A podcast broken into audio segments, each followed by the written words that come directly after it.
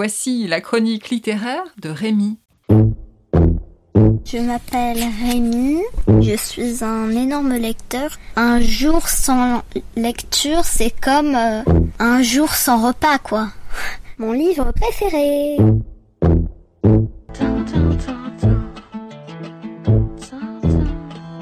Aujourd'hui, je vais vous parler de La maison qui parcourait le monde de Sophie Anderson. Si seulement ma famille était une famille comme les autres. Cette phrase, de nombreux jeunes comme Marinka, 12 ans, l'héroïne de la maison qui parcourait le monde, se la sont dites un jour, en se sentant soudain étrangers à leur environnement. Mais la jeune fille rousse est dans une situation inhabituelle. Sa famille se résume à une très très très vieille grand-mère, Baba a bien 500 ans, un chouka apprivoisé nommé Jack, et une maison qui est vivante. Cette maison est nomade, mais pas à la façon des mobile homes. Elle est munie de pattes de poulet qui lui servent à se déplacer au gré de leur mission. Car l'occupation de l'aïeul de Marinka sort de l'ordinaire. Elle est gardienne de la porte entre ce monde et l'autre monde.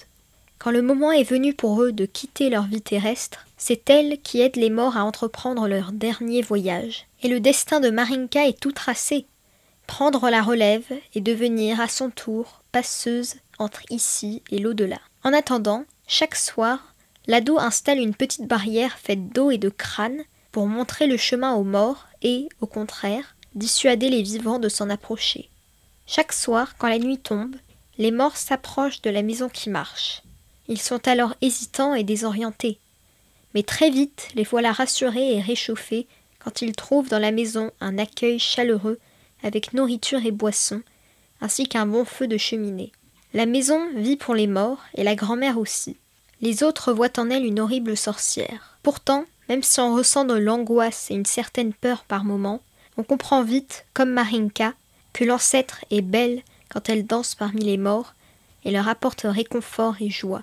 Elle leur joue de la balalaïka et leur offre des bortsch et autres tourtes farcies au nom slave qu'elle a cuisinées avec amour pour eux. Bref, elle fait la fête aux défunts et les aide à franchir le pas. C'est une Baba Yaga, comme dans le conte russe, dont tout le roman revisite l'histoire intemporelle, en la mêlant aux aspirations très actuelles de la jeune héroïne au seuil de sa vie. Car Marinka rêve à un autre destin, elle est démangée par des idées d'évasion, attirée par le monde des vivants, les lumières qui étincellent au fond de la vallée, et une infinité de possibilités.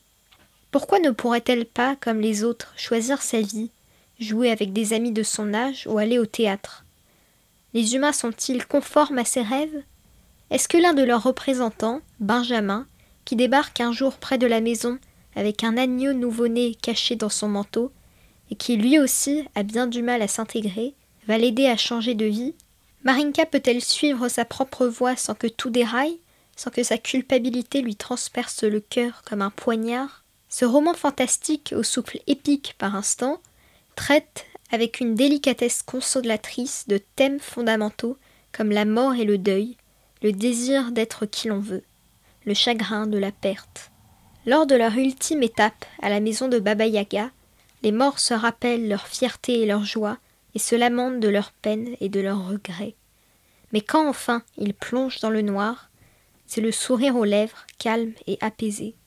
Ce qui compte, ce n'est pas la longueur d'une vie, mais sa douceur. Je vais vous lire un extrait. Je ne suis pas heureuse. J'éclate en sanglots.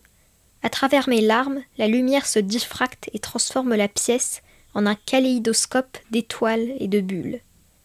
Baba serre ma main. Il faut que tu acceptes ce que tu es. Être une yaga, c'est dans ton sang. Tu ne peux pas changer cela. Et si tu te concentrais un peu plus sur la vie que tu as, Plutôt que de rêver à celle que tu n'as pas, je pense que tu serais plus heureuse. Les paroles de Baba ne m'aident absolument pas. Elle ne comprend pas combien j'ai besoin de m'échapper de tout cela. Je me lève trop rapidement et je renverse ma chaise. Je vais nourrir l'agneau, dis-je d'une voix sèche, et je sors comme une furie pour aller chercher de l'eau. Dehors, aucun signe de vie, pas une plante, pas un animal, pas même un oiseau dans le ciel ou un insecte s'agitant dans le sable. La maison qui parcourait le monde de Sophie Anderson paraît aux éditions de l'École des loisirs dès 11 ans. Retrouvez la chronique de Rémi sur le site d'enfantillage.